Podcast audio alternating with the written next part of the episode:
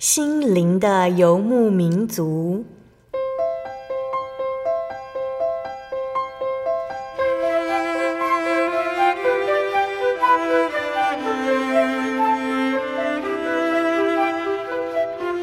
在这个谁都不管谁的后现代社会里，每个人的心灵都是游牧民族。成长的过程就是寻找的过程。每一颗漂泊的心灵，其实都在寻找生命的绿洲。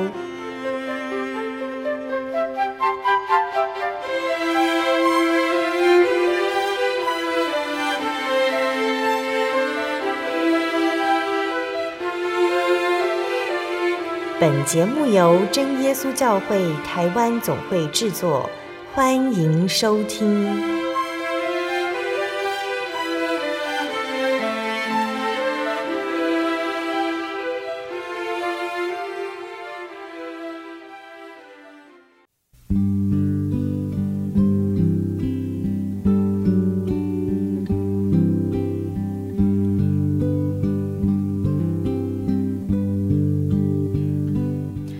路亚！所在空中的听众朋友们，大家平安，欢迎收听今天的心灵的游牧民族，我是贝贝。大家这个星期过得愉快吗？在节目开始之前，贝贝想和听众朋友们分享一段圣经经节，是记载在圣经新约的马可福音第六章四十八节。耶稣看见门徒因风不顺，摇橹甚苦，夜里约有四更天。就在海面上走，往他们那里去，意思要走过他们去。亲爱的听众朋友们，这段经节呢，就是讲到耶稣走海面的故事哦。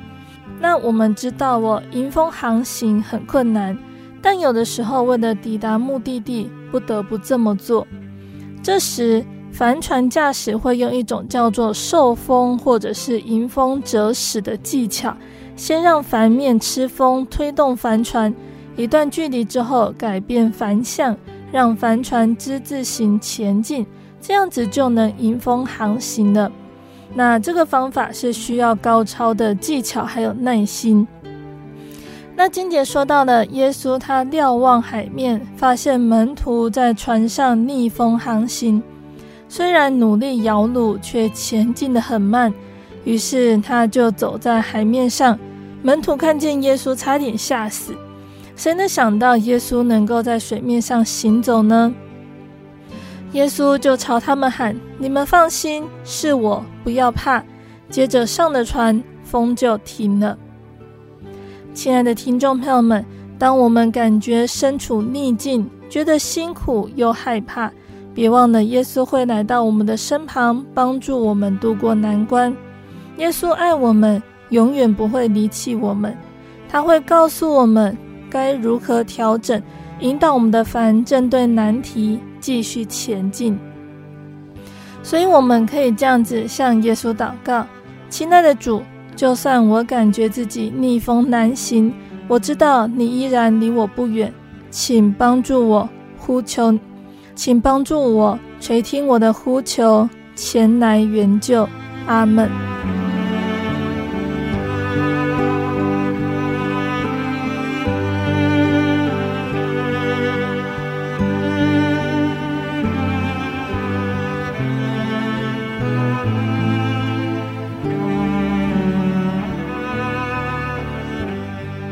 今天要播出的节目是第一千三百九十五集《生活咖啡馆》绘本分享《海马先生》。今天的节目中，贝贝要来和听众朋友们分享《海马先生》这本由艾瑞卡尔创作的绘本故事。那故事说到了，有一天呢，海马太太即将要产卵了。海马先生问：“我可以帮忙吗？”于是海马太太就把卵。产在海马先生的育儿袋里面，海马先生带着卵在海里悠闲地游啊游。他遇见了好多跟他一样用心的爸爸，他们都各有一套独门的秘技，保护着他们心爱的卵，耐心地等待小宝宝的出生。一路上他遇到了哪些生物呢？这又是一个什么样的故事呢？让我们先来聆听一首诗歌。诗歌过后，贝贝就会来分享这本绘本故事。那贝贝现在要分享的诗歌是赞美诗的三十一首，主权为我。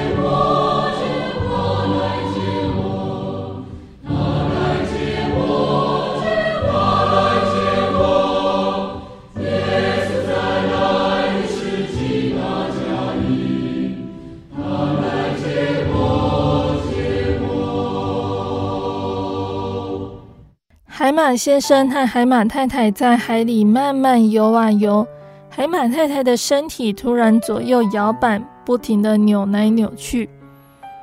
他说：“我要产卵了。”海马先生就问说：“我可以帮忙吗？”海马太太说：“可以呀，谢谢你。”他边回答，他就边产了好多好多的卵，直接产在海马先生肚子上的育儿袋里面。海马先生说：“我保证，我一定好好照顾我们的卵。”海马先生在海里慢慢游啊游，他经过了一群藏在水草后面的喇叭鱼。没多久，海马先生遇见另外一条鱼。海马先生问：“刺鱼先生，你好吗？”刺鱼先生回答说：“我很开心，我做好一个窝。”刺鱼太太就产了好多卵在里面，我要好好照顾这些卵，等它们孵出来。海马先生对他说声加油，然后就游走了。海马先生又在海里面慢慢游啊游，经过了一条藏在珊瑚礁后面的狮子鱼。没多久，海马先生又遇见了另外一条鱼。海马先生问。吴郭鱼先生，你好吗？吴郭鱼先生没有办法回答，他的嘴里含着好多卵。海马先生说：“我知道，我知道，吴郭鱼太太产了好多卵，你要好好照顾这些卵，等它们孵出来。”吴郭鱼先生点了点头。海马先生说：“你一定很高兴吧？”然后他就游走了。海马先生继续在海里面慢慢游啊游，他从几条藏在海藻间的夜鱼身边经过。没过多久，海马先生又遇见了另外一条鱼。海马先生问：“钩鱼先生，你好吗？”钩鱼先生回答说：“好极了，钩鱼太太产了好多卵，我把它们粘在头上，我要好好照顾这些卵，等它们孵出来。”海马先生说：“你做的不错。”然后他就游走了。海马先生继续在海里面慢慢游啊游，他从一条藏在岩礁后面的石头鱼旁边经过。没过多久，海马先生又遇见了另外一条鱼。海马先生问：“海龙先生，你好吗？”海龙先生回答说：“好的不得了。海龙太太沿着我的肚子产了好多卵，我要好好照顾这些卵，等它们孵出来。”海马先生说：“你应该感到很自豪啊。”然后他就游走了。接着，海马先生又遇见了另外一条鱼。海马先生问：“鲶鱼先生，你好吗？”鲶鱼先生说：“太棒了！鲶鱼太太产了好多卵，都孵出小宝宝了，我在照顾他们。”海马先生说：“你做得很好。”然后他就游走了。终于，海马宝宝该孵出来了。海马先生的身体左右摇摆，不停的扭来扭去。终于，好多海马宝宝从海马先生的育儿袋里翻滚出来，然后游走。有一只小海马宝宝转过头来，想要回到海马先生的育儿袋里面。海马先生说：“不行，不行，我真的很爱你。”可是你现在已经会自己游泳了。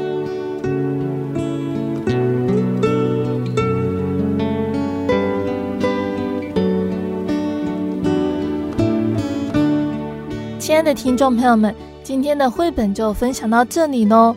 那今天贝贝和大家介绍《海马先生》这一本绘本故事。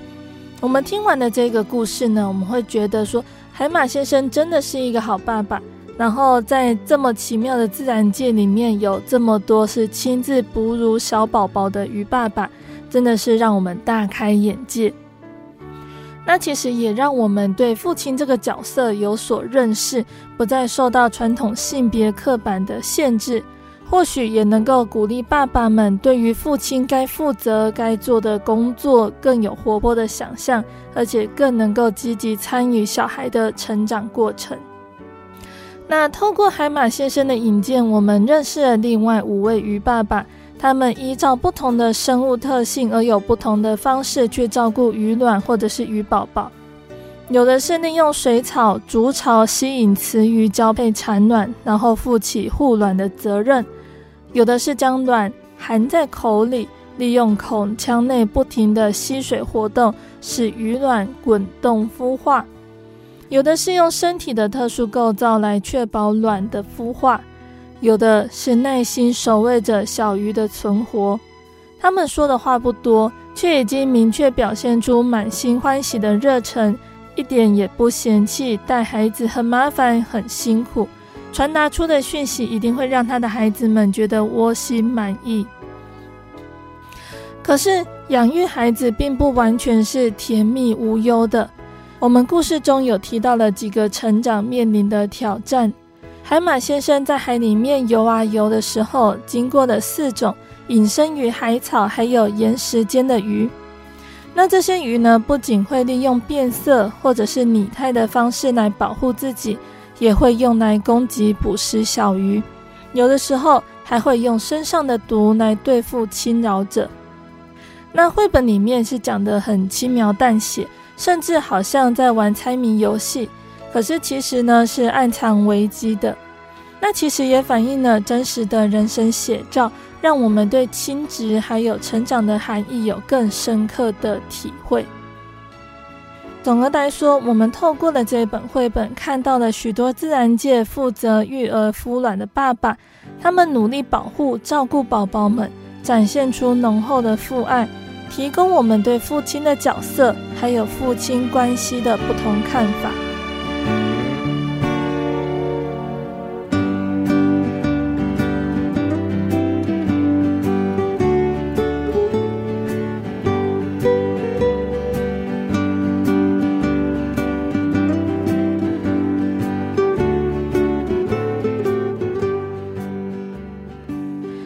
在圣经里面，我们看到的神对我们的爱，就像是父亲对我们的爱一样哦。在主祷文的第一句里面提到，我们在天上的父。祷告最重要的一件事情，就是要认识祷告的对象，这个是一切信仰的根基。那我们所敬拜的真神耶稣，就是我们天上的父亲。神是我们天上的父，是我们生命的根源。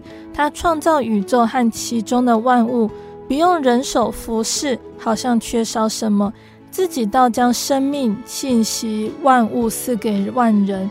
他从一本造出万族的人，住在全地上。基于这样对真神的认识，我们得以坦然无惧地来到施恩的宝座前，为要得连续蒙恩惠，做随时的帮助。神对我们的爱是何等伟大的哦！始祖亚当、夏娃违背神的命令，吃了分别善恶树上的果子，两人的眼睛就明亮，才发现自己是赤身露体，羞耻与害怕。罪就因为亚当一人进入世界，死又是从罪而来的，于是死就临到了众人，因为众人都在亚当里被定罪了。因为一个人的过犯，众人就都死了。神的恩典也要因为耶稣基督一人更加被临到众人，因为一次的异行，众人也就被称义得生命；因为一人的顺从，众人也都成为义了。神是我们的父，只有一位，唯独一位。他创造万物与人类，并为人类预备生存的环境。我们生活、动作、存留都在乎他。那这位神呢，就是众人的父，超乎众人之上，关乎众人之中，也住在众人之内。这位父，从刚刚说的，他是创造的根源，生命的根源。我们祷告所呼求的神，就是我们的父。那他是一位发慈悲的父，我们在一切的患难中，他就安慰我们，拯救我们。父亲怎样怜恤他的儿女？耶和华也是这样连续敬畏他的人，因为他知道我们的本体，思念我们不过是尘土。真神也是一位管教的父，我们所忍受的是神管教我们，待我们如同儿子。哪有儿子不被父亲管教的呢？管教原是众子所共受的。万父的灵管教我们，是要我们得益处，使我们在他的圣洁上有份。因此，我们不可轻看神的管教，也不可厌弃他的责备。这位父呢，他更是一位是圣灵的父。我们借着基督的救赎，得着儿子的名分，既为儿子，神就差遣他儿子的灵进入我们的心，呼叫阿爸父。正如耶稣所说：“你们中间做父亲的，谁有儿子求饼，反倒给他石头呢？”求鱼，反拿蛇当鱼给他呢？求鸡蛋，反给他蝎子呢？你们虽然不好，尚且知道拿好东西给儿女，何况天父岂不更将圣灵给求他的人吗？耶稣他对我们真的就像是父亲的爱一样，在哥林多后书的五章里面说到，原来基督的爱激励我们，因为我们想一人既替众人死。众人就都死了，并且他替众人死，是叫那些活着的不再为自己活，乃为替他们死而复活的主活。主耶稣的爱是何等的长阔高深，是过于人所能测度的。东离西有多远，他叫我们的过犯离我们也有多远。父亲怎样怜恤他的儿女，主耶稣也照样怜恤我们。所以我们要来思想主耶稣的爱。我们如果仰望主，思想他的爱，爱他的心必油然而生。那刚刚在哥林多后书里面提到的，原来基督的爱激励我们。这个“激励”这两个字呢，是挤压、催逼的意思，好像山洪爆发，从高山上冲下来，使河水汹涌，甚至连岩石、房屋都被冲走。基督的爱在保罗的心里面有这么大的力量，促使保罗甘愿为主牺牲。那在我们的心里，是不是有这样子的力量呢？如果没有，那就是因为我们还没有去思想主耶稣的爱。保罗他在这里告诉我们，他宁愿为主牺牲的原因，是因为他被基督的爱所激励。被激励的原因，是因为思想主耶稣的爱。我们如果肯去思想主耶稣的爱，想他一人替众人死，是要叫那些活着的人不再为自己活，乃要为基督而活。越思想主耶稣的爱，就越被激励，越生发爱主的心。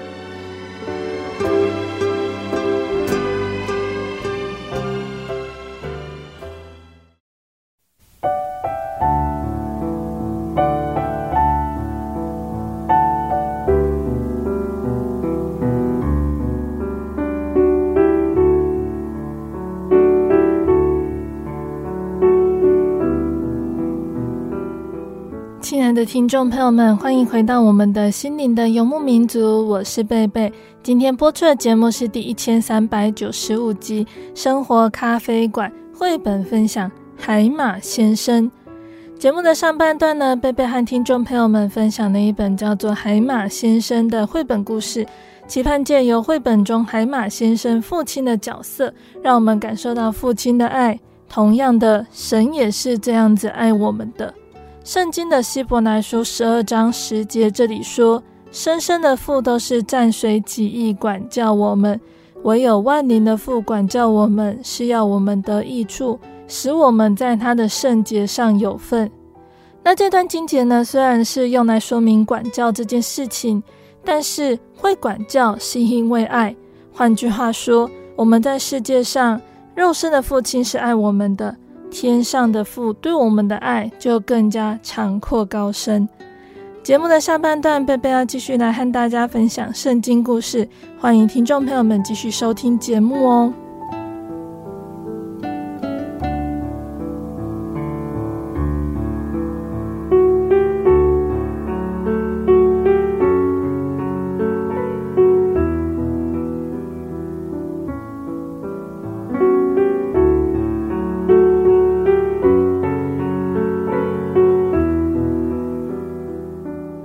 那亲爱的听众朋友们，在上个星期的节目里面呢，我们和听众朋友们分享到马太福音里面提到天国的比喻，我们提到的是稗子和麦子的这个比喻。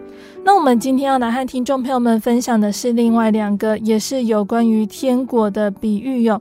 那我们今天要分享的是芥菜种的比喻，还有面酵的比喻。在马太福音的十三章三十一到三十三节这里说。耶稣又设一个比喻，对门徒们说：“天国好像一粒芥菜种，有人拿去种在田里。这原是百种里最小的，等到长起来，却比各样的菜都大，且成了树。天上的飞鸟来宿在它的枝上。”耶稣又对门徒讲个比喻，说：“天国好像面酵，有妇人拿来藏在三斗面里，只等全团发起来。”那芥菜种还有面酵的这两个比喻呢，我们也可以在马可福音的四章三十到三十二节，路加福音的十三章十八到二十一节里面看到。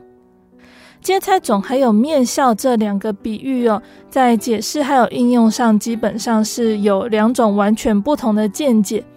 一种认为，主耶稣所说的这两个比喻是代表神国的福音。起初宛如一粒不起眼的芥菜种，在众信徒的努力宣道之下，最后能不断成长，形成如同一棵大树，或是如面酵使整个面团发起来一样，是指好的发展。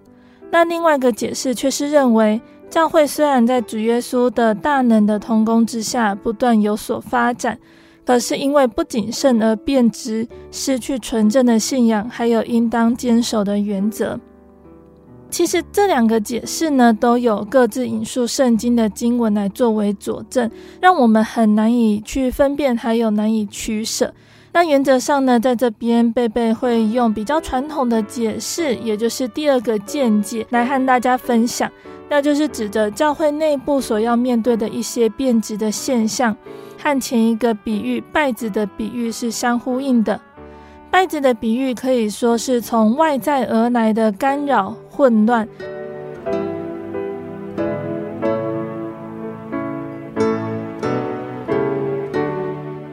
今天分享芥菜种还有面酵的这两个比喻，是提醒人应当防备从教会或者是个人信仰内部所产生的变质。使我们务必要持守纯一的心志，时时谨慎，得以胜过各种诱惑。那我们先来看芥菜种的比喻哟。主耶稣说，天国好像一粒芥菜种，有人拿去种在田里，这原是百种里最小的。可见芥菜种子呢，是极其微小和普通的种子，可是种子是具有生命的，这个生命是不容忽视的。如同主耶稣提醒门徒说：“你们如果有信心，像一粒芥菜种，就是对这棵桑树说：‘你要拔起根来栽在海里’，它也必听从你们。生命的力量是无限的，只要能够突破障碍，不断成长，它的结果必定能够彰显出最辉煌的一面。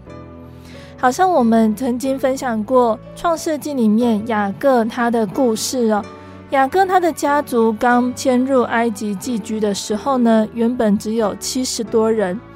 历经四百多年后，在出埃及的时候呢，已经成为一支人数众多的神的军队。那还有呢，使徒时代早期的教会，虽然面对许多的逼迫阻挡，但是众圣徒展现从神所领受生命的见证，勇敢宣传主的福音。神把得救的人天天加给他们，在短短的几十年间，福音传遍了许多地区，引领成千上万的人进入神的教会。那这部分在之后的圣经故事，贝贝也会来和大家分享哦。那这里就说，如同一粒卑微的种子能够成长一样，这个也是今日我们充满信心的根据。只要我们在圣灵的帮助带领之下，展现神的生命见证。也必能够看见圣工日渐兴旺，福音广传。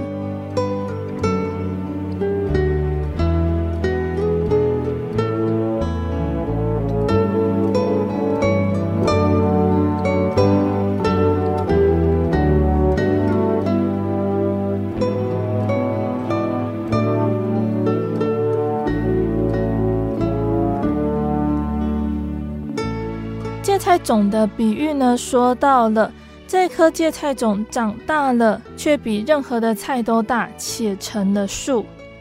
原本这是芥菜种的一种特性，种子虽然微小，但是在正常妥善的照料之下，能够成长高过其他的蔬菜，甚至可以长到十至二十尺高，枝叶繁茂，宛如一棵树。但是基本上，芥菜再怎么高大，像树一般。它仍然是属于叶菜类，它的叶子是要能供人食用的，而如今它却真的变成了一棵树，树叶是不宜食用的，完全失去它原有的本质还有用途。那这正是代表变质了，是主耶稣要提醒我们应当防备的。那像使徒时代教会发展的历史，还有后来的种种现象。我们应当抱着谦卑、实实在在的精神，回归圣经的真理，加以细细对照，就不难看见其中多少的变质还有失败，是今日建设教会的见解。在芥菜种的这个比喻呢，还提到了飞鸟。这个成了树的芥菜，竟然不能够再作为食物使用，能够使人得到好处。且被天空的飞鸟来占据在树枝上搭了巢，可以说是鸟完全占有了这一棵树。那圣经上常常借由各种的动物特性来比喻不同的事物，还有教训。虽然有的时候提到相同的动物，可是，在不同的情景下会有不同的含义哟。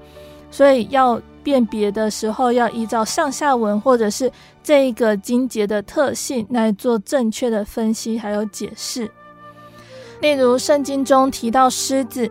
犹大支派中的狮子是指主耶稣展现他雄壮威武的全能，可是，在彼得的书信中，狮子却指着人人都当防备的魔鬼，指出魔鬼他凶猛残暴的个性。那在马太福音里面呢，写马太福音的这个作者把主耶稣的一些比喻连在一起叙述，让我们可以采取比较保守和相近的思考，清楚的分析。他引用同一种动物的解释，在之前撒种的比喻中，主耶稣很清楚地解释飞鸟就是指着恶者魔鬼，所以芥菜种的比喻中提到的飞鸟作为魔鬼还有恶者这样子的解释，应该是很适切的。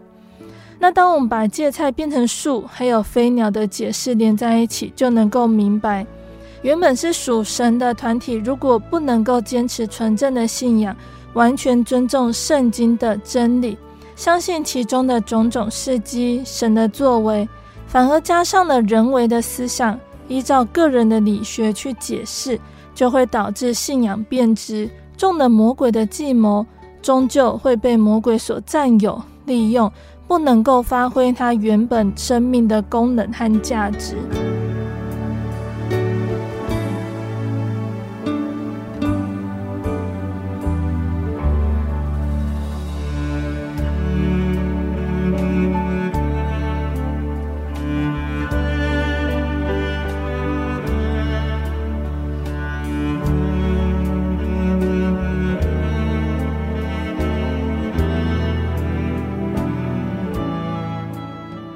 再来，我们要说到的是面酵的这个比喻哦。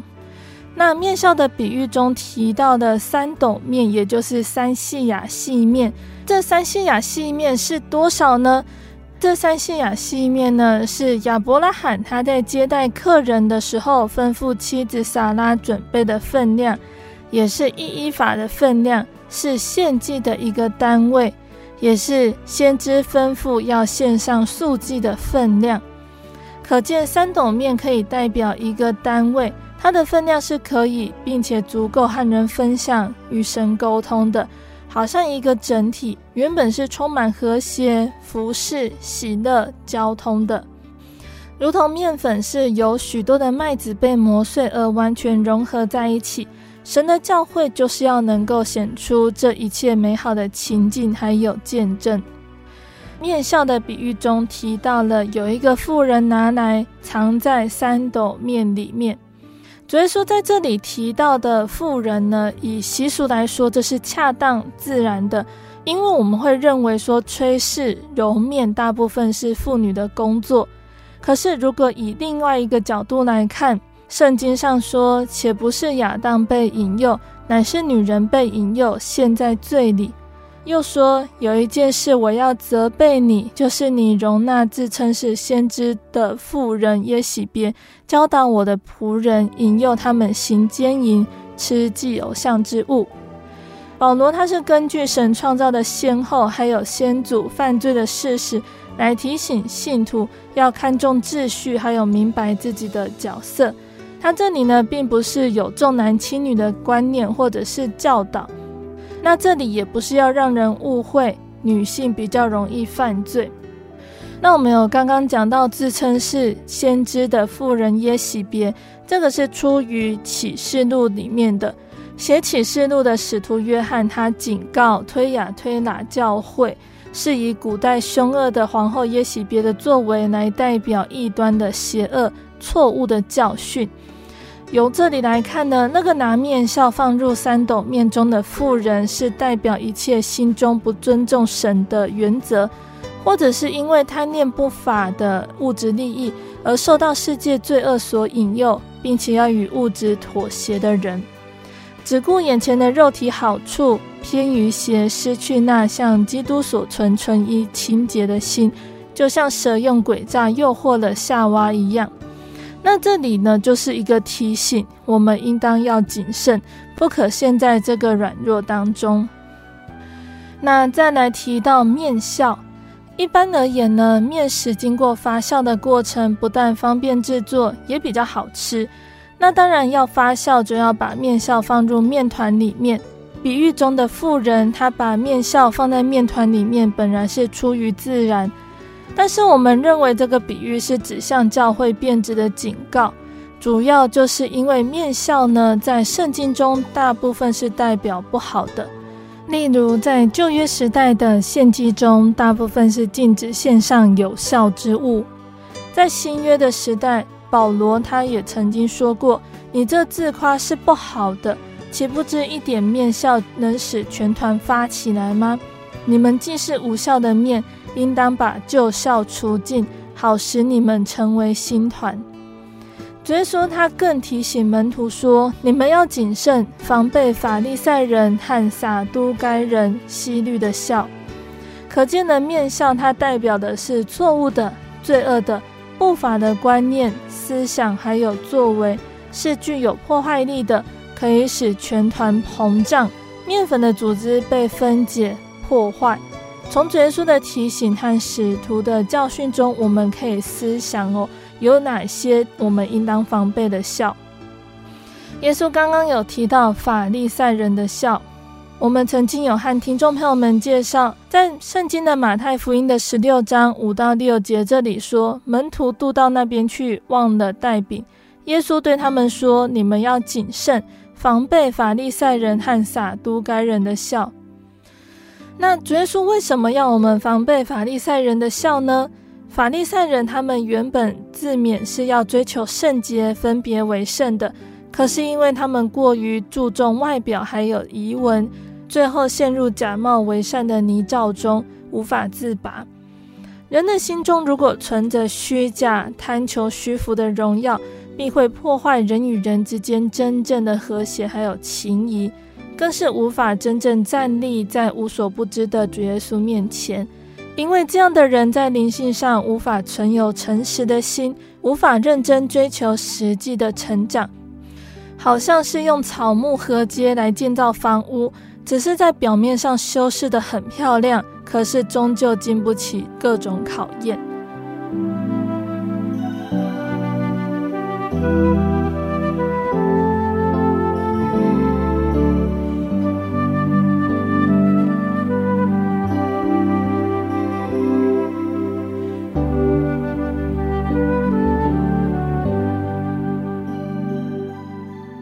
主耶稣所提醒的第二种酵是撒都该人的酵。当时的撒都该人是以祭司阶级为主，那这些人呢是利未亚伦的后裔，他们担任为百姓献上祭物的重责大任。为什么他们会成为不好的酵呢？原因就是他们是祭司，他们为什么不相信有复活、天使和鬼魂呢？这是因为呢，犹太人他们在罗马政府的统治下，还能够保有工会的组织、圣殿的献祭。撒都该人为了使献祭的制度能够持续下去，心态上是愿意与罗马政府妥协的，因此自称只接受摩西律法为最重要的信仰依据。其实他们都是凭自己的意思去解释，只接受合他们自己心意的教训罢了。他们不是真正尊重神的教训，还有诫命。那这种孝呢，是指着为了自己的利益和世界妥协，或者是害怕持守纯正的信仰会引起冲突、阻挡、逼迫，而自甘放弃一些该坚持的原则，甚至完全去妥协了。所以，如果我们能够明白主耶稣对我们的提醒，就能够更深切的体会为什么保罗呢？他曾经义正言辞指责彼得的让步，还有彼得默默诚恳的接受指正的经过了。那这件事情呢，在加拉太书里面有提到哦。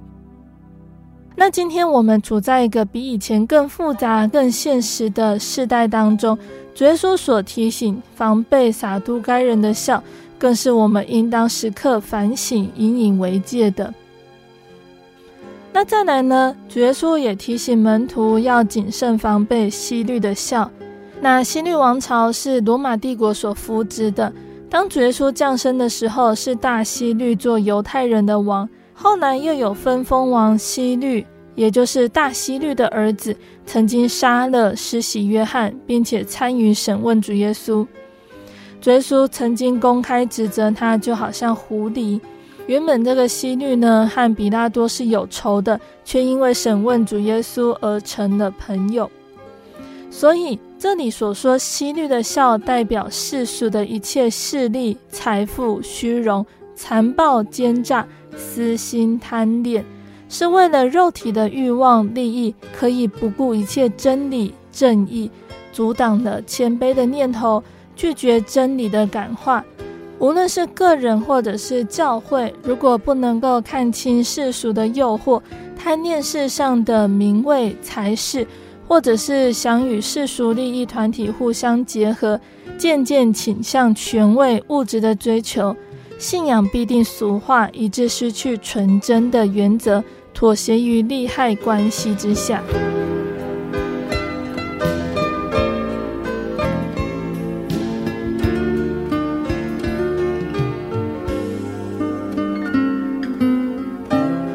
最后一个我们该防备的笑呢，也就是异端的笑。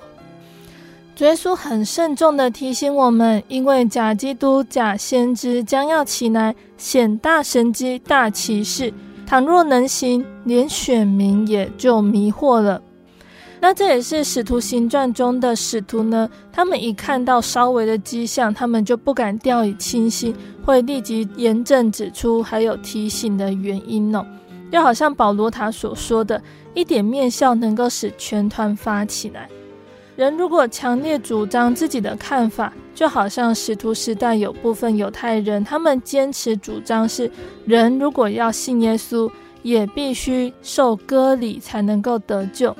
那这个论点在教会中造成很大的混乱，或者是想要以人有限的观念去解释神的作为。就好像哥罗西教会有部分的人过于主张人的知识、遗传还有修养的方式，以致使信徒失去对神完全的信心。所以处在末世的我们，更应当谨慎防备，持守纯正的福音。那从芥菜种还有面酵的这两个比喻呢，我们可以看到教会或者是个人在追求发展的过程中。无论是面对逼迫、阻挡等等恶劣的环境，或者是处于顺利富足的环境，只要稍有疏失、仁义过重，或者是体贴软弱的时候，就很容易使孝进入，无形中破坏了信仰的真实。那相信这个不是我们所乐见的，尤其在末世诡谲多变的环境中，我们应当要更谨慎的。那我们应当如何防备这一切不好的影响和破坏呢？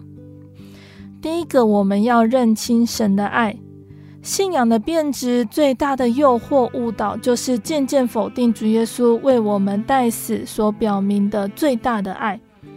如果我们能够坚信神的爱，常常被主爱激励，就好像保罗要加拉太教会的信徒常常去思考的。耶稣基督钉十字架已经活化在你们眼前，谁又迷惑了你们呢？只要常常思想，就能够使神的爱成为我们坚固信仰的力量。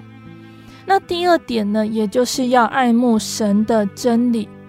人带着肉体，很容易体贴自我的软弱，常常会美化、合理化自己的缺失，以致体贴仁义、人情成为变质的温床。所以彼得就勉励我们要爱慕那纯净的灵奶，像才生的婴孩爱慕奶一样，叫你们因此渐长，以致得救，并且我们要求主耶稣帮助我们，要坚守以神的真理为最高原则的决心，不会因为人性肉体有所软弱就降低真理的标准，不会因为我们自己有类似的错误。我们就不敢公然坚持主张神真理的一致性，还有绝对性。这样子，我们大家才能够共同劝勉、顺服、体贴，可是也做到要求，才能够如同保罗所说的，等你们十分顺服的时候，要责罚那一切不顺服的人，让教会的统领还有我们自己的信仰都能够得到造就，站立在正确的根基上。第三点呢，也就是要支持纯正的工人。在旧约圣经中，我们会看到许多敬畏神的先知，他们有真实的爱，却不轻忽百姓所犯的罪。所以呢，他们在神的感召之下，都严厉指责百姓，盼望百姓能够离弃罪恶，虔诚的来侍奉神。可是这些先知都不太受欢迎，所以我们也看到以色列百姓经历了许多神的刑罚、管教的苦难。那这是我们很好的见解。每个人都喜欢接受那些比较甜蜜的、称赞的、妥协的、合乎己意、好听的话，可是这些未必是合乎真理，更未必是有益信仰的。所以，我们应当以圣经的真理来做依据，来支持纯正的工人。像是加拉太书里面所说的，要依从那些引导你们，且要顺服。因为他们为你们的灵魂时刻警醒，好像那将来来交账的人。你们要使他们交的时候有快乐，不致忧愁。若忧愁，就与你们无益了。所以我们要常常自我反省：如果教会中能够有更多忠心纯正神的仆人，就是最大的福气。神也必能够借着他们积极展现大能，来推展神国的福音。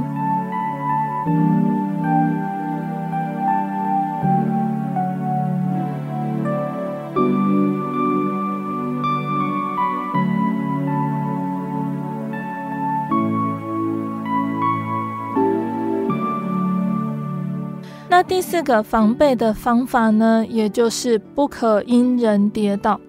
从稗子的比喻到芥菜种面酵的比喻中，我们必须正视，在神的教会中，因为人性的软弱，还有物质的诱惑，还是会有一些虚假的信徒或变质的工人。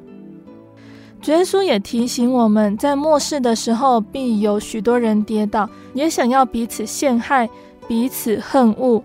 并且有好些假先知起来迷惑多人，只因不法的事增多，许多人的爱心才渐渐冷淡了。因此，我们实际看到甚至遭到这些打击的时候，绝对不可以灰心、害怕、失望，要用神的真理去分辨，以坦然、更宽阔的心胸去正视它。就好像保罗他在辛苦艰难的外在环境中宣扬主耶稣的福音。他还要去承担从教会内部那些无知不实的信徒的无理攻击。可是保罗他说：“这有何妨呢？或是假意，或是真心，无论怎样，基督终究被传开了。为此我就欢喜，并且还要欢喜。”那这里呢，就告诉我们，我们不可因为别人而跌倒。反要坚持对神的信心，还有对圣工参与的热忱。那再来第五点呢，也就是要忍耐等候神的审判。曾经呢，哈巴谷先知他看见罪恶增长，坏人得势享福，他曾经向神呼求说：“你为何看着奸恶而不理呢？”又因为他那时候还没有办法完全明白神的作为，他就问神说。行诡诈的，你为何看着不理？恶人吞灭比自己公义的，你为何静默不语？不过，当哈巴谷先知一次又一次领受了神的启示回答，虽然知道自己在肉身当中也要与犯罪的百姓同遭神所定的刑罚的苦难时，哈巴谷先知说：“我听见耶和华的声音，身体战兢，嘴唇发颤，骨中朽烂。”我在所立之处战兢，我只可安静等候灾难之日临到。但是他清楚知道神必要施行审判，显出公义时，他就充满信心地说：“然而我要因耶和华欢心。”软弱变质的信徒绝对会破坏、影响教会福音的推展，有的时候也会使人束手无策，感到灰心。可是我们深信神是公义的。并且基督在你们身上不是软弱的，在你们里面是大有能力的。但是我们深信神是公义的，一方面我们要谨慎自己，不可让自己因为软弱而变质；一方面要忍耐等候神的审判，深信神必成就整个救恩的计划，使他的荣耀得着称赞。最后一个防备的方法呢，也就是不放弃一线希望。变质往往是因为一时的无知，被罪恶软弱蒙蔽心里的眼睛，或者因为一时不察，误信迷惑人的异端。圣经上说，我们坚固的人应该担待不坚固人的软弱，不求自己的喜悦。相信我们大家总是希望在主里的人一个也不要失落，并且雅各也勉励我们说：“我的弟兄们。”你们中间若有失迷真道的，有人使他回转，这人该知道，叫一个罪人从迷路上回转，便是救一个灵魂不死，并且遮盖许多的罪。所以，我们不可以放弃任何一线希望。我们要把握神宽容的时间，还有心意，尽心尽力付出关怀，互相提醒劝勉，求主耶稣赐下谦卑悔改的心。让每一个同灵都能够远离罪恶、物质的引诱，还有拖累，不断的重新得力，站立稳固，在主耶稣再来的日子里，能不愧见主面。好，那这就是我们今天分享的芥菜种还有面酵这两个比喻哦。思想这两个比喻是一种提醒，也是要我们能够面对现实的挑战，常常保持感恩的心志，一起拒绝俗化。变质腐化，发出纯正信仰的光辉，照在人的面前，使神的名得着更大的荣耀和称赞。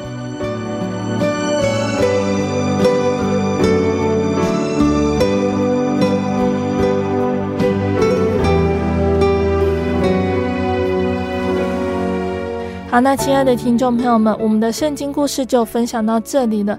期盼今天的分享能够对大家有所帮助和造就。大家有空可以先阅读圣经，再来聆听贝贝的分享。那今天的圣经故事就到这边喽，请大家继续锁定心灵的游牧民族。在下个月，我们还会继续来分享圣经故事。那在节目的最后，贝贝要再来和听众朋友们分享一首好听的诗歌。这首诗歌是赞美诗的四百一十九首，因我得福。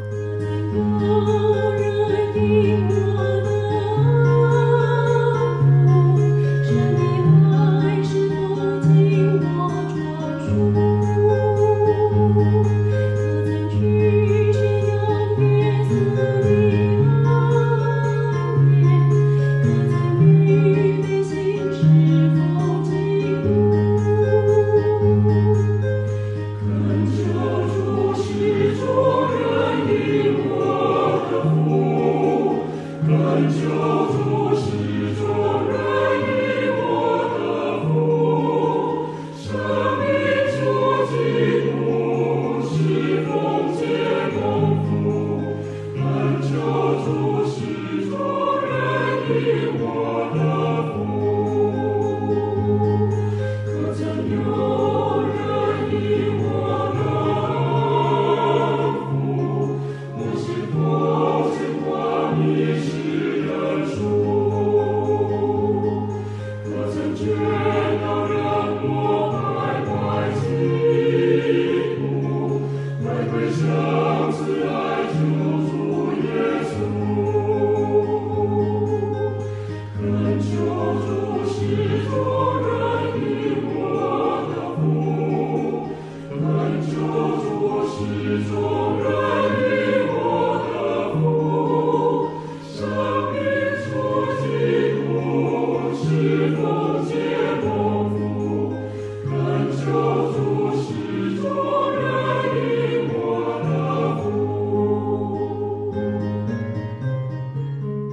亲爱的听众朋友们，我们的节目到这边要结束了。如果喜欢今天的节目，欢迎来信索取节目 CD。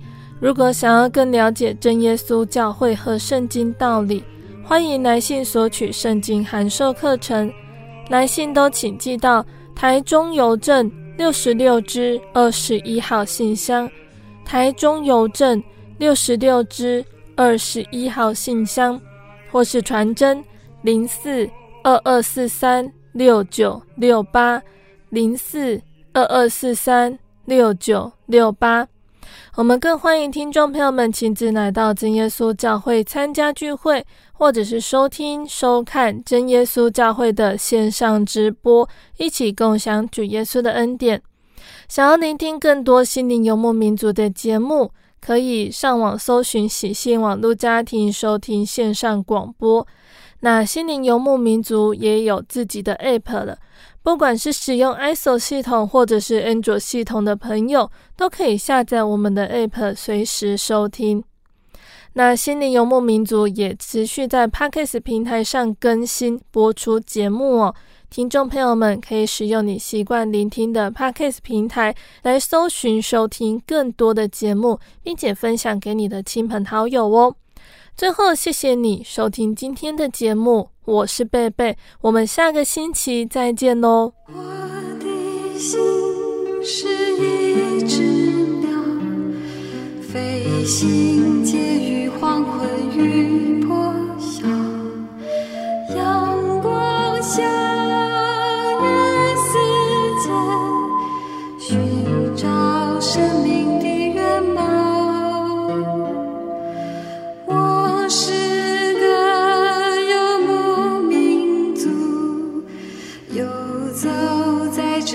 乡的小路。